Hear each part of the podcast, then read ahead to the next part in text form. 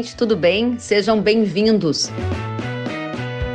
No episódio de hoje, nós vamos tratar do mercado de carnes e as tendências de agora em diante para pecuária bovina, de suínos e de aves. Os nossos convidados são Alcides Torres, diretor da Scott Consultoria, e César de Castro Alves, consultor de agronegócio do Itaú BBA.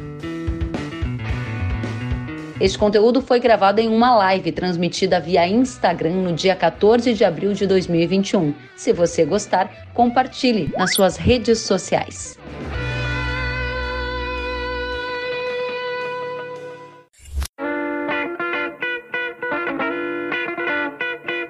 Opa, sejam bem-vindos. Boa noite. Boa noite. Tudo bem, Kellen? Que alegria, meus amigos, né, colegas, eu falo com vocês há muitos anos, então é muito bom revê-los mesmo que no modo virtual. César, seja muito bem-vindo. Alcides, seja muito bem-vindo, tudo bem? Boa noite, gente. Boa noite, César. É um prazer reencontrá-la, Kelly. E também o César, é claro. Eu Nossa. também digo mesmo. Gente, um tema que está super em alta, muita gente mandando perguntas, solicitando a informação, a análise de pessoas e profissionais como vocês. Vamos começar então? Vamos lá. Vamos Bora nessa. Lá. Preço do boi não para de subir, hein? E a pandemia, com tudo fechado, lockdown, demanda doméstica, como é que está? Porque no final das contas é só exportação que está levando o preço lá para cima, somado a uma oferta restrita. Começa com você, César. Por que o preço do boi gordo não para de subir, hein? Olha, Kellen, eu acho que é, é, é bem isso que você falou. Estou bem surpreso com o quão baixo está o volume de gado abatido, né? Ou seja, é inimaginável o tanto é, que a gente está tá vendo de queda de produção, né? um ciclo pecuário super forte, queda de consumo, né? uma situação muito complicada econômica doméstica, uma pressão grande de renda e nem isso de maneira alguma tem afetado né, o, o, a alta da carne e principalmente do boi. O boi está ganhando essa corrida, né, ele tem subido mais que a carne, com, a, com os spreads bem pressionados aí dos frigoríficos, mas a verdade é que toda a régua subiu, né? Então a carne também está bem alta, né? São maiores preços da história. Então eu acho que sim, um ciclo muito forte. É, a surpresa é essa, tem a exportação também, mas eu acho que a maior influência é da oferta, tá? Não é a exportação que está levando é, em detrimento do consumo interno, não. Então eu acredito que continua subindo. Hum, não vejo muito como alterar essa, essa, essa oferta muito baixa em curto prazo. Podemos ter algum efeito sazonal, mas eu acho que isso não muda o estrutural. Né? E lembrando que é um, um, momento aí que a gente tem relativamente uma, uma competição mais fraca aí com alguns players, né? notadamente a Austrália, que o preço subiu demais, né? estão com muito pouca produção, então e uma demanda muito grande da Ásia, né? especialmente a China. Então, acho que é um cenário muito forte, tá? Bem, não, não, duvidaria da gente até ver preços mais altos em dólares aí também, não, tá? Da roupa, acho que vai continuar recuperando e toda a régua está subindo, né? Olha que interessante. Então a gente, eu lembro Alcides, César e todos que estão aqui nos acompanhando, que a gente falava ainda no final de 2020, nossa, será que em 2021 vai ter boi a 300? Já passou de 300, 301, 302 e a gente está falando de boi a futuro a mais de 320 reais. Alcides Torres, a tendência é de continuidade de movimento de alta. Você esperava um movimento tão vigoroso de alta mesmo diante de lockdown. Os restaurantes estão fechados, né? As pessoas estão com a renda mais fraca e mesmo assim o boi não para de subir. Tá surpreso? Vai continuar subindo? Qual é a sua opinião? Olha, eu acho que continua subindo, tá? É, a alta é realmente surpreendente, é, independente ou não é, da China. Nós, nós estaríamos no ciclo de alta com ou sem China, tá? A, a China veio exacerbar esse, esse movimento e veio uh, num momento muito bom, porque o consumo interno está claudicando, né? A gente está com uma, um aumento de desemprego violento e uma crise econômica vigente, não é? Uh, provavelmente não fosse a, a China, e tem que falar China e Hong Kong, né? Porque todos os outros importadores diminuíram o volume de compra, essa é a, é, são os números, não é? Então a China é realmente a, a tábua de salvação. Eu acredito, é, concordo com o César, a gente deve ter alguma variação sazonal, mas a expectativa é de preços altos é, durante todo esse ano. Eu acredito que, inclusive, em 2022, viu, cara? 2022 a gente ainda vai ter esse cenário de firmeza, é isso? Isso mesmo, tá? E deve ir lá até para 2023, mas como a gente não pode ser é, é, o que, que pesa contra? Tá? É justamente o consumo interno. Tá? Uhum. Se, a, se, a, carne subir muito, aí o, o consumidor procura, já tem indicações que ele está procurando proteínas mais baratas, alternativas, e isso pode ser a, o freio de mão para essa alta aí, tá? Para a alta do boi. Fora isso, a gente tende a continuar então com essa firmeza de preços. Eu quero dizer para vocês que estamos com uma audiência super qualificada, como sempre, né? Felizmente, agradeço a todos que estão nos assistindo. O Caju da GAP está dizendo, assistindo esse time de craques com muito prazer e atenção.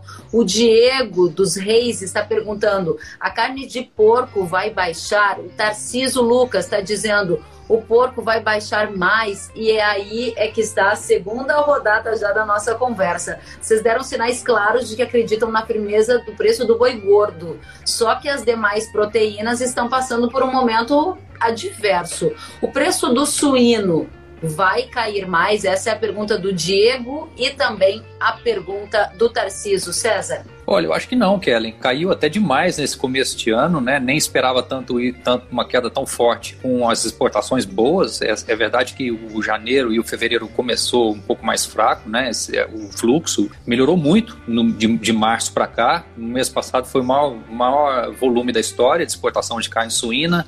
É, eu acredito que tem um ritmo de abates relativamente alto aí de suínos, né? O setor veio se preparando para atender a China. Essa história da, da, do retorno da peste suína africana lá é, acaba é, sinalizando a possibilidade de a gente ter uma janela maior de exportações até que a China se restabeleça. Isso não vai acontecer em curto prazo. Então eu vejo que em curto é, pode ser que está caindo um pouco tá, o suíno na China, porque eu acredito que são esses animais que estão voltando a morrer, mas em algum momento essa, é, isso deixa de acontecer, né? E quando a recomposição começa, é um demora até esse todo essa, esse rebanho estar tá disponível então, a gente tem sim uma expectativa de boa demanda externa, acho que isso sustenta preços aqui. E outra razão é que os custos estão muito elevados, né? Então, não tem como uma coisa, o grão subir muito e as carnes, é, tem uma defasagem, mas no devido momento ela encontra. Então, eu acho que não, não cai, não, tá? Acho que é para cima. E está subindo em dólares também, né? Os preços das carnes. Eu acho que a gente tem provavelmente aí um longo período de, de preços bem vigorosos, né? Caiu muito ano passado, os preços em dólares eles vêm se recuperando e agora juntou com grão. Então, como essa história da recuperação chinesa ela atrasou, eu acredito que isso vai demandar importações de todo o mundo e os preços tendem a subir sim. Eu acredito que isso vai ajudar a equilibrar a equação.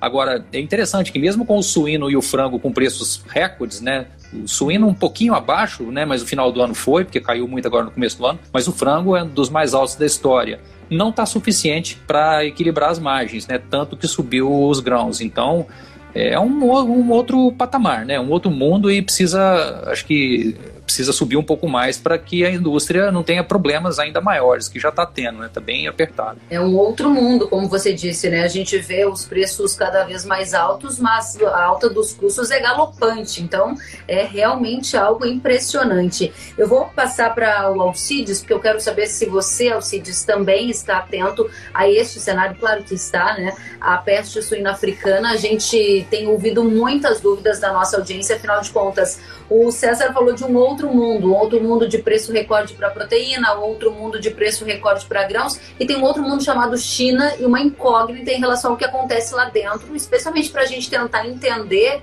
qual é o tamanho desse ciclo de compra de suínos, se a peste suína está de novo lá com muita força, não está.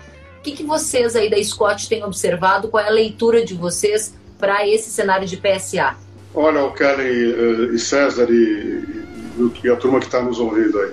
Uh, essa queda de preço do suíno, ela também vem em função de um ajuste de produção, não é? O preço cai.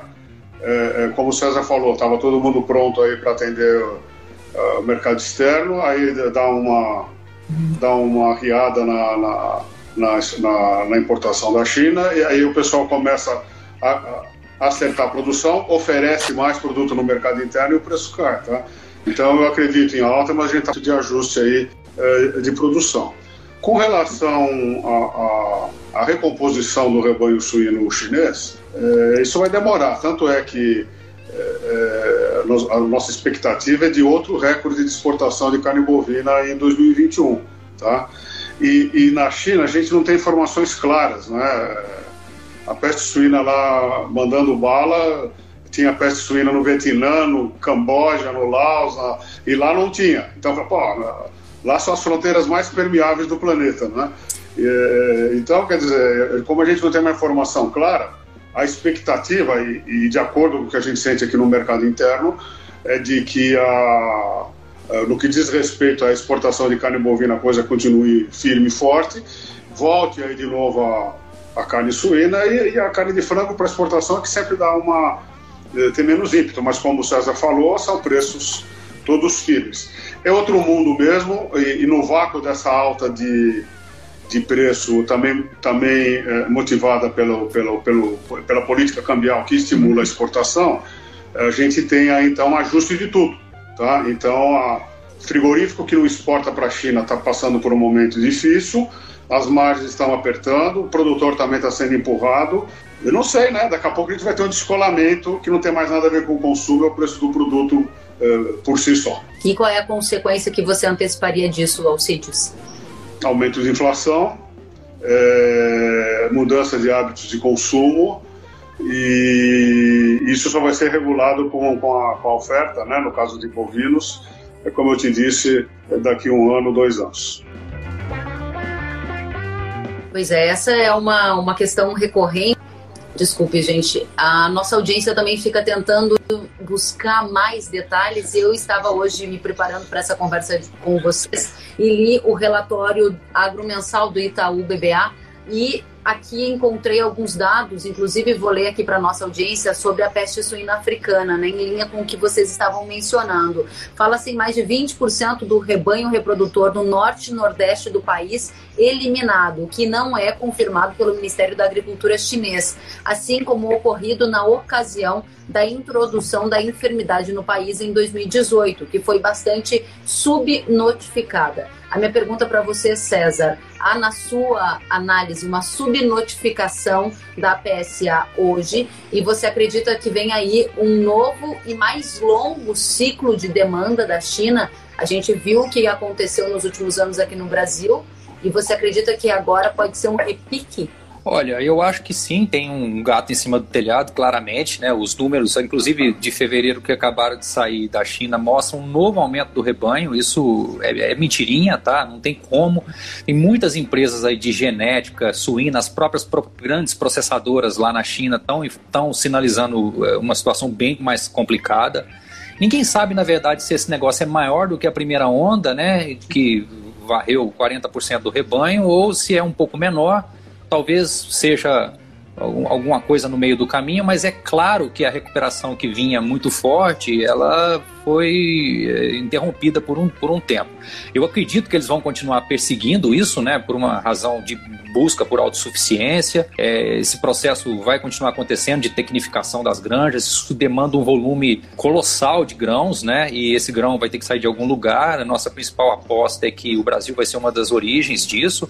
Mas o problema é que até que tudo esteja de acordo lá, eles vão precisar importar mais. Então isso, isso ajuda a, a gente a exportar bastante. A gente tá, tem, tem que se preparar para um futuro com a China menor, importadora, né, seja buscando outros mercados, e existem, tá? Na Ásia, como o Scott comentou, vários países lá ainda estão enfrentando a peste suína e provavelmente essa doença vai ficar endêmica, tá? Ela não vai sair. Pode ser que eles tenham que aprender a conviver como os europeus fizeram, e é possível, né? Muita biossegurança, não se sabe se as vacinas vão, vão existir. Então é um processo longo aí que até eles se recuperarem ajuda a, a, as exportações nossas Acho que ainda assim vai continuar demandando um volume grande de grãos, né? Por, por, não porque não é só suíno que está crescendo, os bovinos que eles alimentam, é claro que aí eles têm um problemão de, de competição, eles é, vai grão, a produção de frango está crescendo muito, ovos, leite.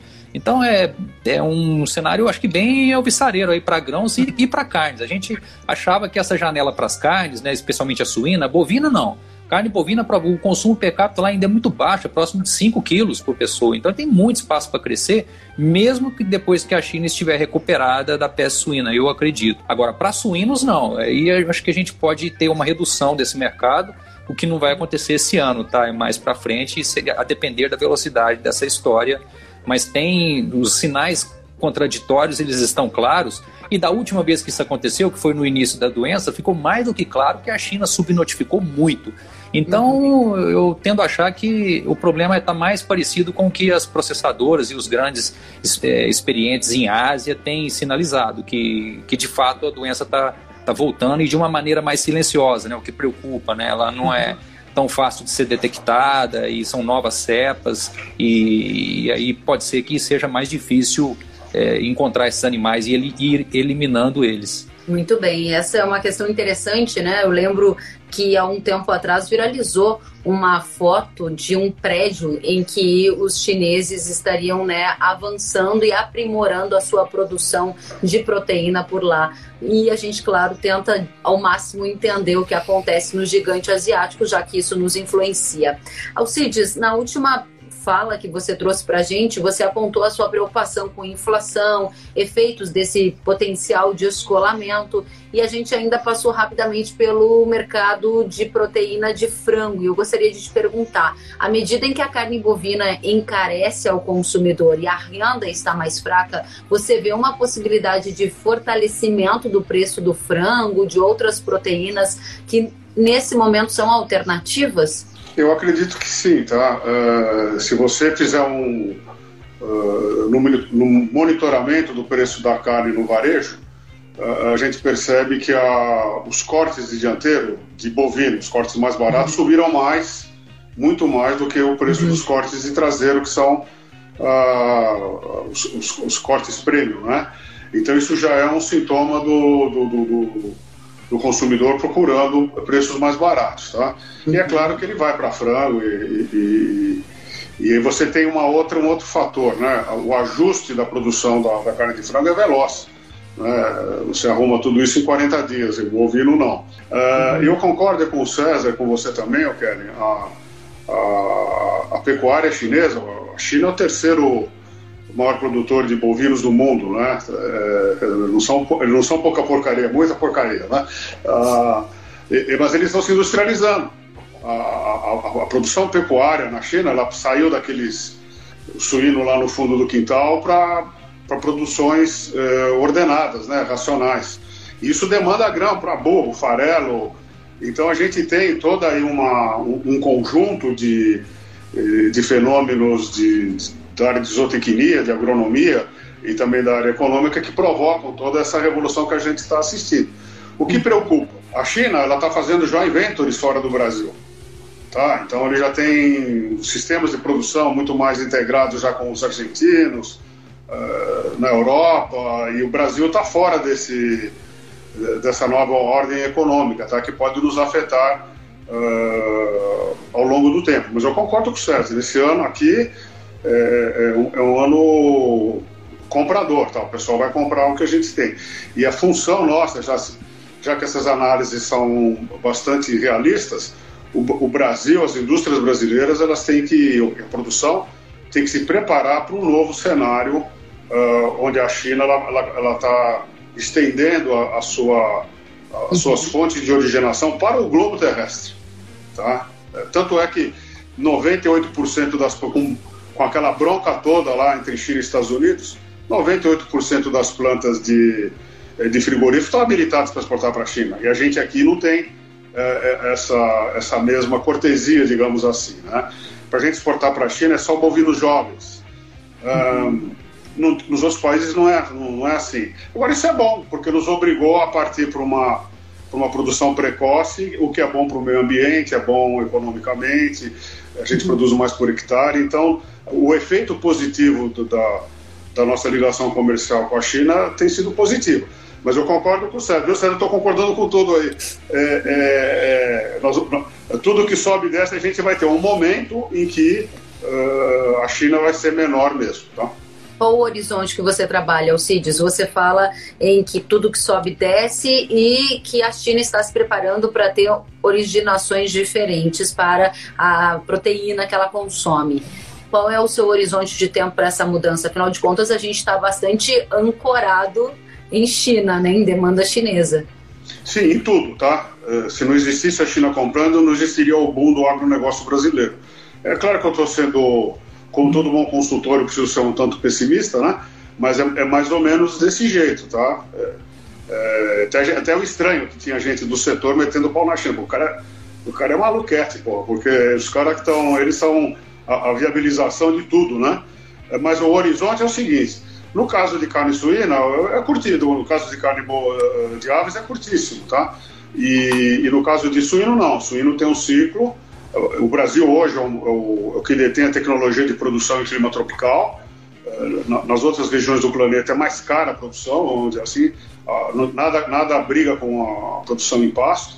Então, é, é, eu acho que esse ciclo, para substituir o Brasil, pelo menos no que diz respeito à proteína, é, é longo, tá? Eu, eu vou para chutar um número aí, cinco anos. E é bom que se diga aqui: todas essas previsões de mercado valem para hoje, tá? Sim. Porque o mercado está mudando muito rápido. É, é, Especialmente no, no caso... nesses nossos tempos, né, Alcides? A gente dorme com um dólar a 5,70, no outro Sim. dia 5,82 e tudo muda rapidamente. Eu concordo com você.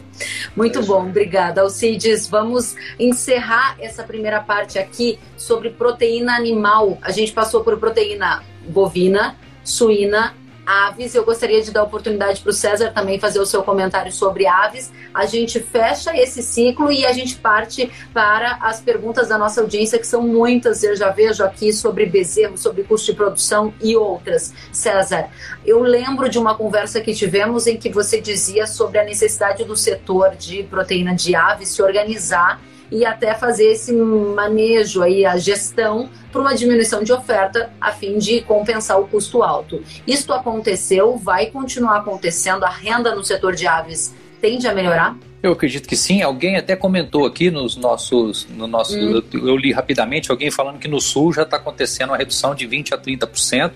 Eu tenho um pouco de dificuldade de ver isso em escala nacional, uma redução tão grande, tá? Uma redução em relação ao ano passado, então na margem, né? Ou seja, em relação aos últimos meses até com certeza vai cair, mas é um setor que trabalha sempre acelerado, né, historicamente.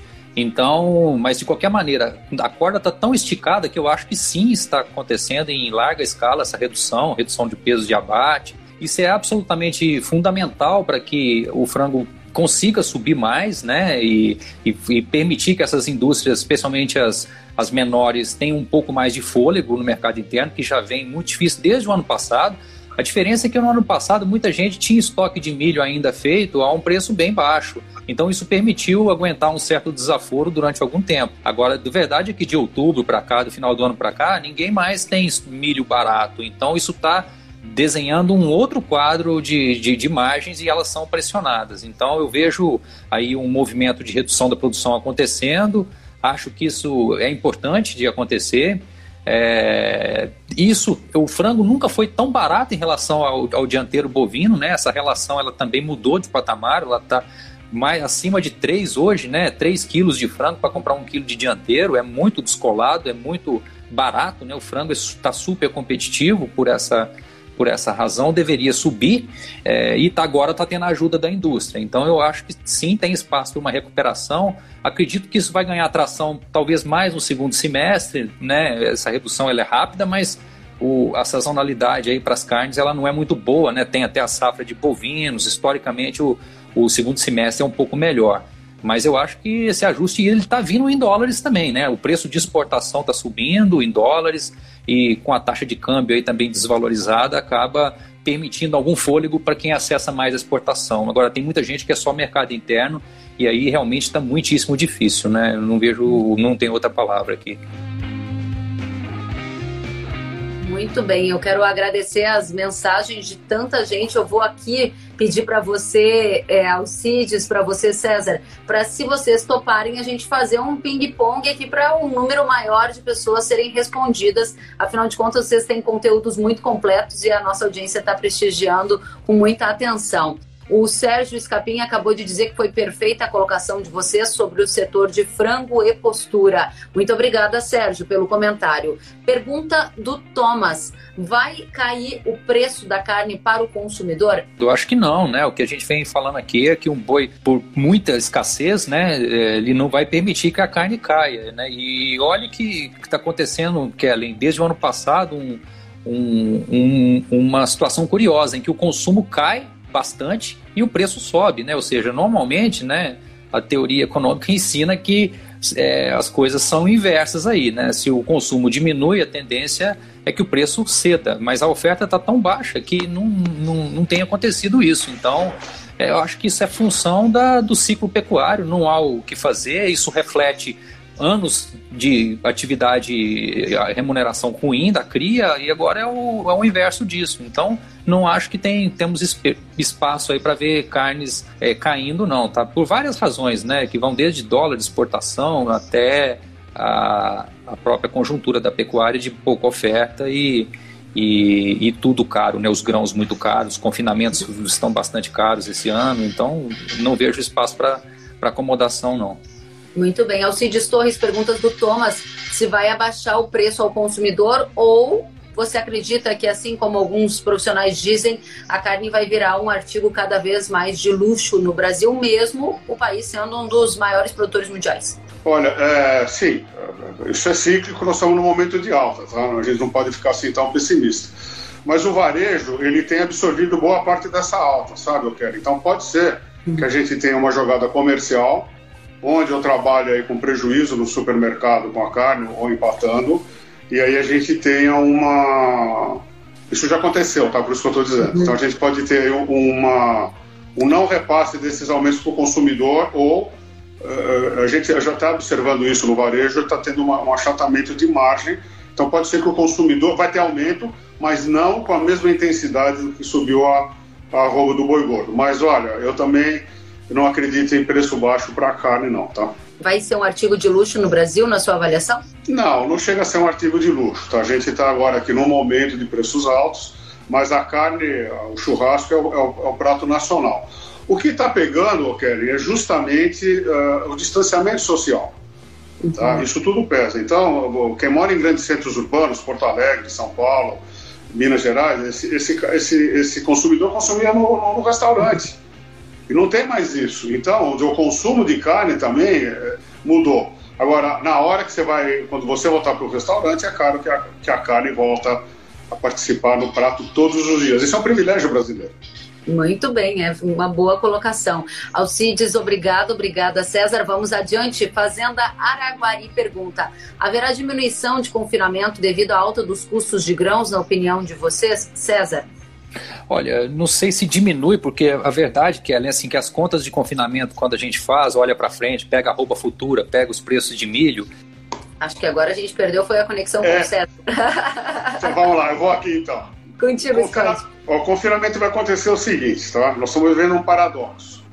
Está tendo muito boi sendo dirigido para confinamento, apesar do custo elevado. O que, que está acontecendo? O perfil. Uh, confinamentos de menor porte, aqueles que não conseguem uma escala de produção para uh, uh, uh, ter alimento barato, esses, esses vão parar de confinar ou vão diminuir o confinamento. Não significa que nós teremos menos bois confinados. A gente vai ter uma migração de boiadas para os confinamentos que têm escala industrial, os confinamentos de maior porte, porque eles conseguem um custo da diária mais barato eles produzem, uma parte produz até o próprio alimento. Então, eh, eu acredito que a quantidade de gado confinado semelhante à do ano passado, eh, mas a gente deve ter uma diminuição da quantidade de unidades de confinamento. Porque a hora que eh, no setor de pecuária, o, cara que mais faz conta é justamente o, da pecuária intensiva, ele, ele, ele, sabe quanto custa diária, sabe quanto custa a roupa engordada e uh, ele pega e fala, eu tenho a boiada que tem meu, meu boi magro aqui, eu transfiro ele para um, um confinamento de maior porte, um boitel. E estou fora do jogo. Mesmo porque nós tivemos um, em 2020 um monte de, de quebra de contrato de entrega de alimento. Tá? Então o cara falou, não vou passar por isso de novo. Então a gente deve ter um reforço dos confinamentos de grande porte, de médio e grande porte, e uma diminuição dos confinamentos de pequeno porte. Não que esse cara tenha saído da atividade. Ele estrategicamente vai cair fora agora e volta uh, no outro período. E tem um outro fenômeno, o, o César e, e Karen, que os, os frigoríficos que tinham já desistido dos confinamentos estão voltando a ativar os confinamentos. Tá? Que isso é uma característica é, que a gente achava que já tinha, já tinha passado. Tá? Então, vamos dizer assim, toda essa conjuntura econômica, de sanitária, é, é, de mercado em particular da, da pecuária de corte tem ocasionado essas mudanças. Muito bem. Pergunta na mesma linha, vou direcionar você, César, da Paula Santina. Ela quer saber se o preço, com o preço do milho e a reposição nas alturas, compensa confinar? É o que eu estava dizendo, acho que quando eu caí, Kellen. As contas que eu tenho feito de confinamento, elas são muito apertadas quando a gente projeta né, para os próximos meses. Isso está acontecendo desde novembro, tá? É, você pega a curva futura do boi, o milho e o boi magro, né? Eu sempre faço a conta com o boi magro de um mês e a ração nos próximos três meses. Aí quando chega o vencimento do boi, essa operação deu dinheiro. Então, é, porque o boi não para de subir, a verdade é essa. É claro que todas as categorias de reposição têm subido muito. Você me perguntar hoje, confinamento para abril, né, para junho, para julho, tem margem? Não, não tem. Mas o boi sub, em contínua alta tem dado resultado. Então é, é, algo muito pontual. Como o Scott falou, é, é o, o, confinador ele tem, ele, ele tem uma precisão cirúrgica desse, desse cálculo, né? Isso é claro que funciona para quem já tem um animal magro, para quem produz esse milho, para quem já está mais organizado, tem tecnologia, e é claro que e tem muita gente que faz isso por, por uma razão estratégica, para diminuir pressão de pastejo, né, reduzir por, por outras razões pecuárias e, e, e, e principalmente para aliviar a fazenda, que faz todo sentido, mesmo que aquilo não dê um, um resultado espetacular. Então eu vejo com muito bons olhos o, o, confinamento, mas é claro que é um risco, tá? Se por qualquer razão, né, um cisne negro aí derrubar o boi, vira um problemão, tá? Porque esse bezerro, o, o boi magro entrou caro no sistema, ração caríssima, isso vale para recria e engorda também. Eu, eu vejo que esse preço de bezerro hoje, que as pessoas estão que a gente vê né, nos leilões aí, inclusive até me chama a atenção que tem muita gente que não tem cara de pecuária, né, de, de pecuarista. Você vê que são gente, é dinheiro de outras esferas que está vindo para a pecuária, porque a cria está espetacular, super interessante, e as pessoas, e o, todo o mercado. Então os preços de bezerro atuais, eles não conversam com os preços é, de boi gordo é, e não deixam espaço nenhum para um problema lá na frente. Eu até não estou pessimista, eu não acho que isso vai acontecer. Mas um bezerro de recria ele pode demorar dois anos para sair da fazenda com o boi gordo. E aí a realidade pode ser outra. Então tem um risco aí sim. É claro que essa mercadoria lá na frente ela continua tendo valor, mas essa margem ficar interessante, ela depende dessa curva não enfraquecer lá na frente, porque no pico de, de, de, retenção de fêmeas, o preço do bezerro hoje está totalmente desproporcional ao, ao boi. É, tem muita gente perguntando sobre bezerro, nós vamos entrar nesse tema já aproveitando o link de vocês, mas claro que antes eu quero trazer os comentários da nossa audiência. O Diego Vitti disse: ao meu ver, um confinamento, mesmo que pequeno, mas inserido em uma propriedade intensificada e com integração lavoura-pecuária, chega a ser até mais competitivo do que os confinamentos grandes e industriais, disse ele. Vamos a mais perguntas da nossa audiência. E eu quero trazer a pergunta então sobre bezerro, que eu tenho já aqui anotada, que é do Renato Santos Souza. Para você, Alcides, bezerro ainda tem espaço para subir mais? Até quanto? Qual o valor seria o teto da arroba na categoria, hein? Ah, o valor do teto da arroba na categoria eu não sei. Essa é uma pergunta sacana, né? Não, olha, é, é... Foi afunilando, afunilando, afunilando. Ô Renato, é o seguinte, a... o mercado é comprador, tá? E, e, e, o, e, o, fato do produtor, do pecuarista, reter fêmea para produzir bezerro, isso é investimento. É, isso é investimento na pecuária, tá? Uh, enquanto o bezerro estiver nesse preço, uh, nós vamos ter ainda esse cenário de retenção de fêmeas. Se eu continuar tendo fêmea, eu vou ter menos oferta de gado para bater, o quadro de escassez continua. E eu vou pegar o gancho aqui do, do, do César, meu. É, é, como a gente está numa crise econômica global, né? a pecuária volta a ser reserva de capital. E, e ninguém compra boi gordo para fazer reserva de capital. O cara compra bezerro para fazer reserva de capital, né? E hoje você tem é, clubes de investimento, você tem os confinamentos, você tem um monte de, é, de atividades, né, que, enfim, tem modalidades de negócio as mais variadas. Então, esse capital que vem de fora, ele também acaba fazendo com que o mercado de reposição fique firme, tá?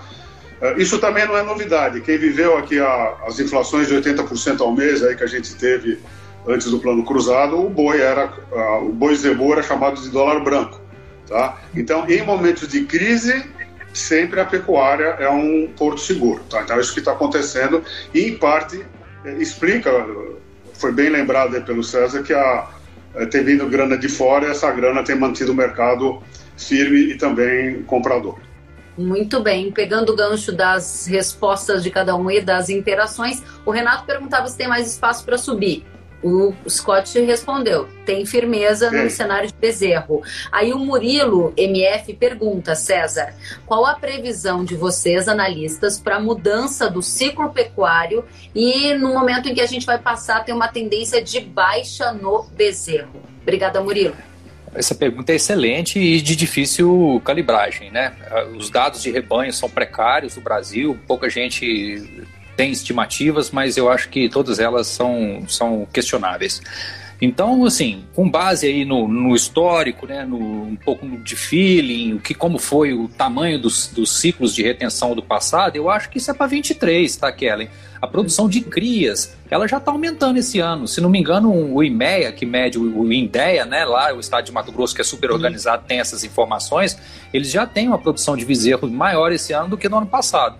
Mas no passado, nos mesmos no início do, do, do quando a retenção se mostrou muito forte, né, o, o, o, bezerro ele, ele subiu mais ainda, né? Então não é porque a gente já está no, no, segundo, terceiro ano de retenção que já essa, essa bezerrada já inunda o mercado. Ela está maior, mas a boca também está muito maior. Então eu não vejo esse movimento virando uh, é, antes do meio do ano que vem, 23. É claro que aqui é é só um cheiro, mas isso não, não é para esse ano. Então acho que a cria segue firme.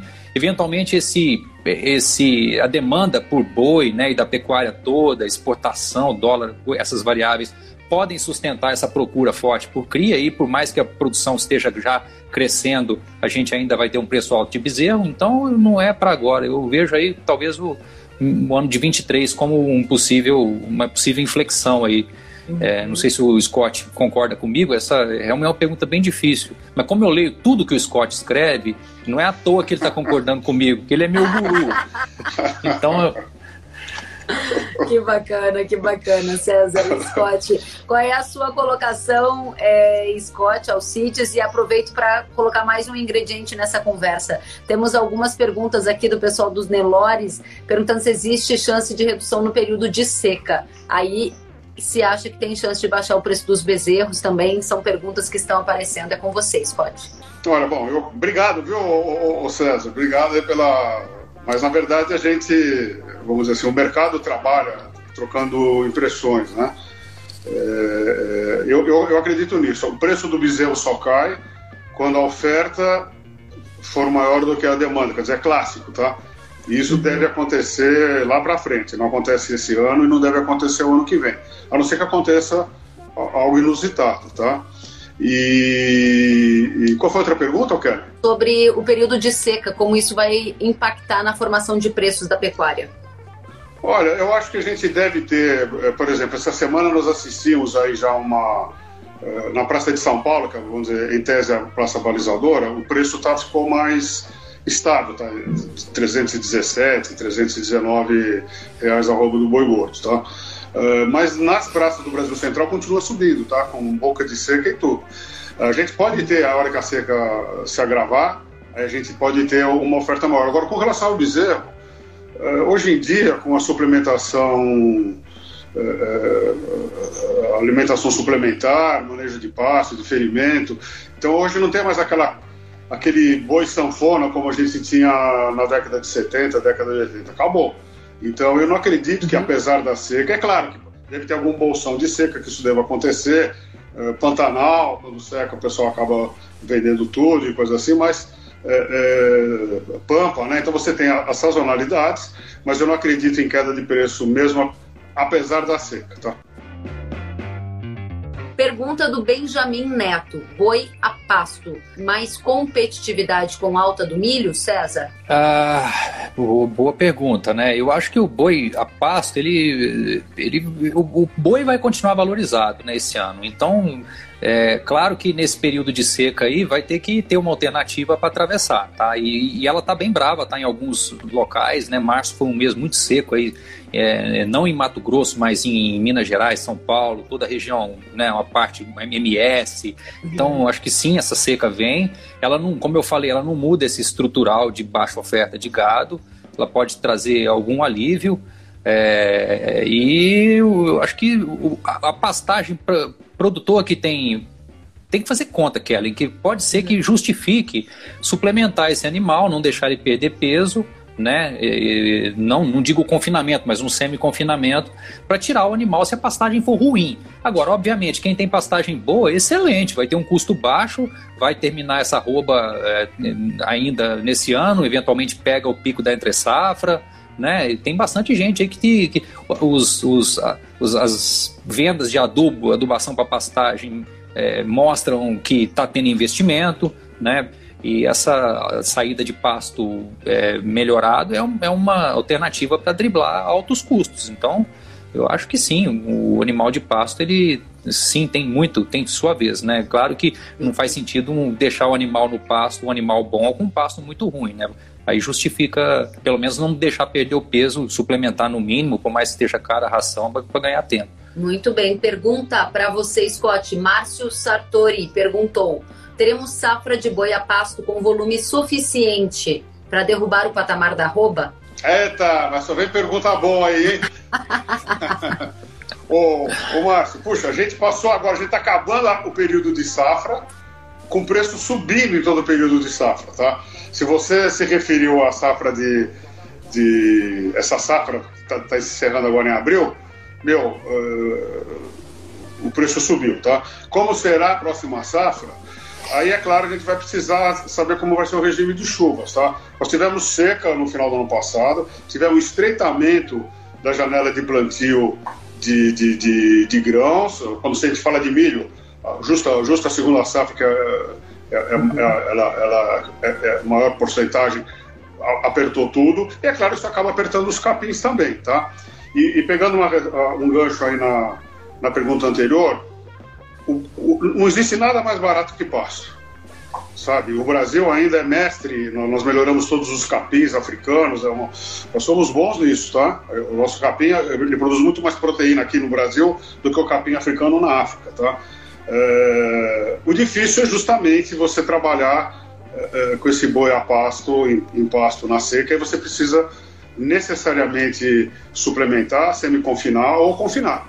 Tá? Uhum. É, é mas eu não, eu não sei se a próxima safra vai repetir o desempenho de, de, de arroba como foi nessa. Esse, essa safra foi excelente para preço, hein? nós estamos falando de preço, não para custo. Sim. Muito bem. Pergunta para do Vislander Pereira, para você, César. O Brasil tem gado suficiente para exportação e oferta nacional ou pode faltar gado para suprir, suprir ambos os mercados daqui para frente? Olha, eu já está faltando, né? A verdade é essa. A gente tem um, um, uma demanda muito forte de exportação é, não é pouca coisa.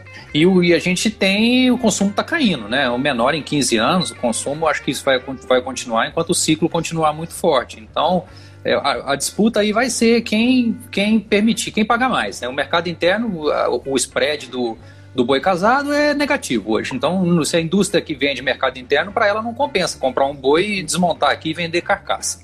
É claro que você tem cortes aí, outras maneiras de agregar valor.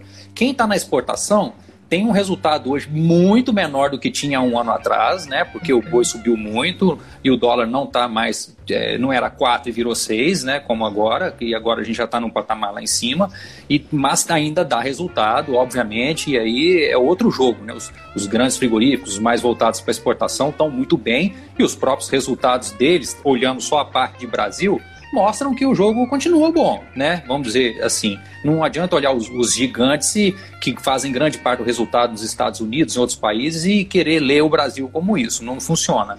Mas a exportação segue bem, eu acho que vai continuar, e aí vai trocar, vai trocar o consumo interno até a gente ter algum alívio econômico aqui, né, que não parece que vai ser de curto prazo, e ou o ciclo chegar no momento de muita oferta e a carne cair por essa razão e a gente recuperar o consumo. Então eu acho que já está apertado né, para o tamanho de, de gado. E, e, é uma, e é uma disputa todo dia, né? Um olho no dólar, o outro olho no, uhum. no preço de exportação, e o mercado interno está praticamente à deriva disso, tentando ganhar tempo, os frigoríficos fechando planta, tentando esperar o tempo passar, porque está muito difícil a situação, não fecha a conta. O mercado interno é um, um grande desafio, tá? Muito bem, e tenho aqui, eu havia feito uma planilha com todos os tópicos que nós devíamos abordar, e eu só quero pedir então para você arrematar, Scott, consumo interno e exportação, quais são as suas expectativas, porque nós estamos aqui cumprindo com todos os itens que a nossa audiência tem nos pedido. Olha, vamos dizer, a exportação, uh, vou ser bem. Não vou, não vou fazer geral. Esse ano é, a exportação, nós vamos ter um, belo desempenho novamente, tá? É, considerando as, as, condições atuais. Consumo interno, é, complementando a resposta do César, é, é o mercado, né? Então, é, eu tô, estou exportando porque eu estou ganhando mais porque eu estou exportando. Se de repente o preço aqui sobe e, e, a gente entra num ponto de equilíbrio e, e, e, poxa, é mais fácil vender carne aqui no mercado interno, né? Então, o próprio mercado vai fazer esse ajuste. Uh, se vai faltar carne aqui. Eh, eh, por enquanto, ela está pagando mais, estou mandando a mercadoria para lá. A gente vende carne de vitelo, porque a gente não espera esse vitelo virar um boi, né? A gente exporta bovino vivo. Por que a gente exporta bovino vivo? Porque o dinheiro que ele proporciona compensa toda essa, essa dinâmica do mercado. Então, o mercado livre, ele, ele acaba se ajustando, tá? Agora, a perspectiva de consumo interno, para ser direto na resposta, é o, é o que é o, é o, menor consumo que a gente está tendo no, nos últimos anos. Eu acredito que ele vai continuar abaixo, tá? Porque a uhum. solução, apesar do auxílio emergencial uh, uhum. na, na, primeira época, ele, esse dinheiro foi dirigido para para consumo de alimento e ajudou todos os alimentos. E agora, eh, esse auxílio emergencial num valor muito menor uh, também está ajudando, mas eu acredito uh, em depressão de consumo de carne sim. O Nicanor Coelho está dizendo que o nível do bate-papo está ótimo. Obrigada, Nicanor. Fico muito feliz que você tenha gostado. E o Caju está aqui fazendo uma provocação. Vou passar para você, César, já pedindo as suas considerações finais. E ele diz: quem vencerá o consumo? Um bilhão de chineses ou 200 milhões de brasileiros? Está contigo, César. Olha, essa pergunta é maldosa, né? Quantas bocas tem de um lado e do outro? Sem falar que a China, esses 1,4 bilhão, comem 5 quilos per capita. E nós já comemos 35, 30 e hoje é 20, né? É. Então, olha, mas assim, no devido momento, Kellen, como a carne está aqui, e é, uma hora ela vai cair e a gente vai vender bastante carne aqui dentro. Eu vejo os dois mercados crescendo, tá? E eles são complementares e tomara que continue assim. A gente é, abocanhe um pedaço da demanda lá fora e permita e possa ter preços melhores. Porque veja, não é só uma questão, olha a dinâmica da recuperação da China pós-Covid e a nossa. Cresceram 6,5% ano passado, não tem como competir. A gente está né, num, num desespero fiscal aqui, tudo indica que Vamos ter um ano dificílimo.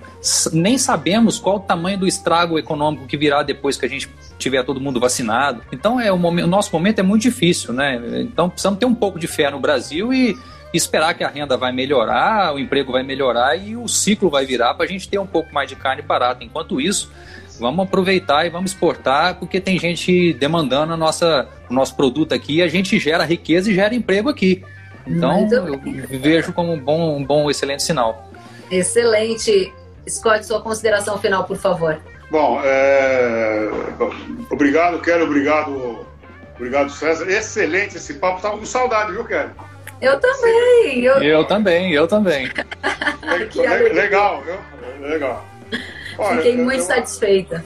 Não, mas uh, muito legal mesmo, tá? Uh, considerações finais, tá? Uh, nós temos agora desafios de outro nível. É, por exemplo, uh, nós estamos abatendo as fêmeas, né? Estamos abatendo novilha, porque o mercado chinês permite isso. Então, é, a gente tem uma nova dinâmica no mercado que a gente não, não nós não nós, nós, fizemos uma projeção, mas ela, ela, é incerta. Então a gente vai ter talvez essa recuperação do, do rebanho de fêmeas, a produção de bezerro demore um pouco mais porque a gente está batendo muita muita fêmea jovem, né? É, são novidades, mas de qualquer forma é, o que nós estamos assistindo é uma modernização da pecuária, uhum. uma uma uh, absorção de tecnologia. Uh, eu considero tecnologia a coisa mais simples, desde, desde colocar um sal no coxo e, e, colocar esse sal no coxo no momento certo, não só jogar lá. Isso tudo uh, nós estamos racionalizando, tá? Então a pecuária deve sair mais forte disso tudo. Nós temos os movimentos de integração lavoura-pecuária que já vão agregando a agricultura à pecuária, um pouco mais difícil com floresta, mas integração lavoura-pecuária já virou, vai ser um, o nosso habitué, assim, e nós estamos, assim, o que preocupa é, é, o fortalecimento dos frigoríficos exportadores em detrimento dos frigoríficos que atendem o mercado interno.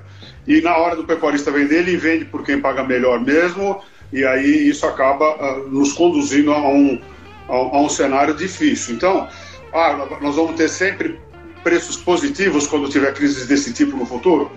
Não sei porque se a gente tiver poucos compradores, é, é, mesmo com um cenário favorável desse, a gente tem é, toda uma retranca trabalhando. Então essas são as minhas considerações finais. Agradeço muito a participação e muito legal, muito legal. Achei ah, que legal.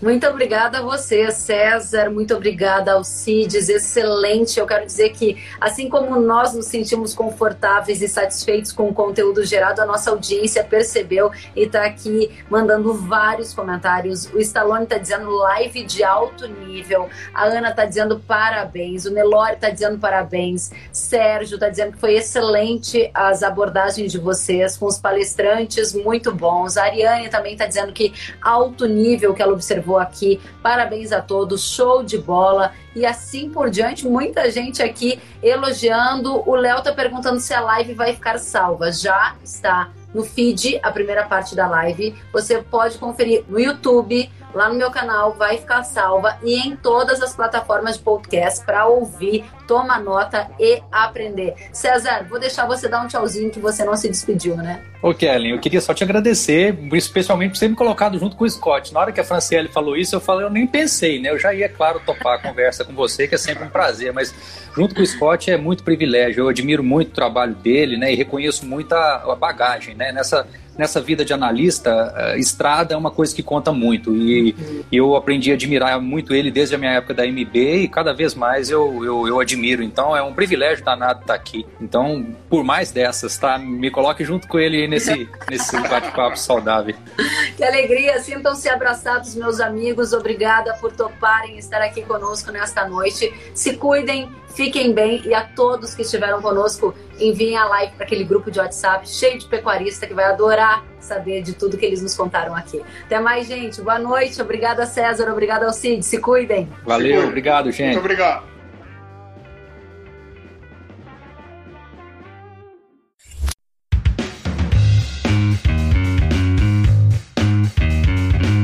Que bom que você gostou da entrevista e ouviu todo o conteúdo. Se quiser acompanhar as atualizações, siga kellen.severo no Instagram. Até a próxima!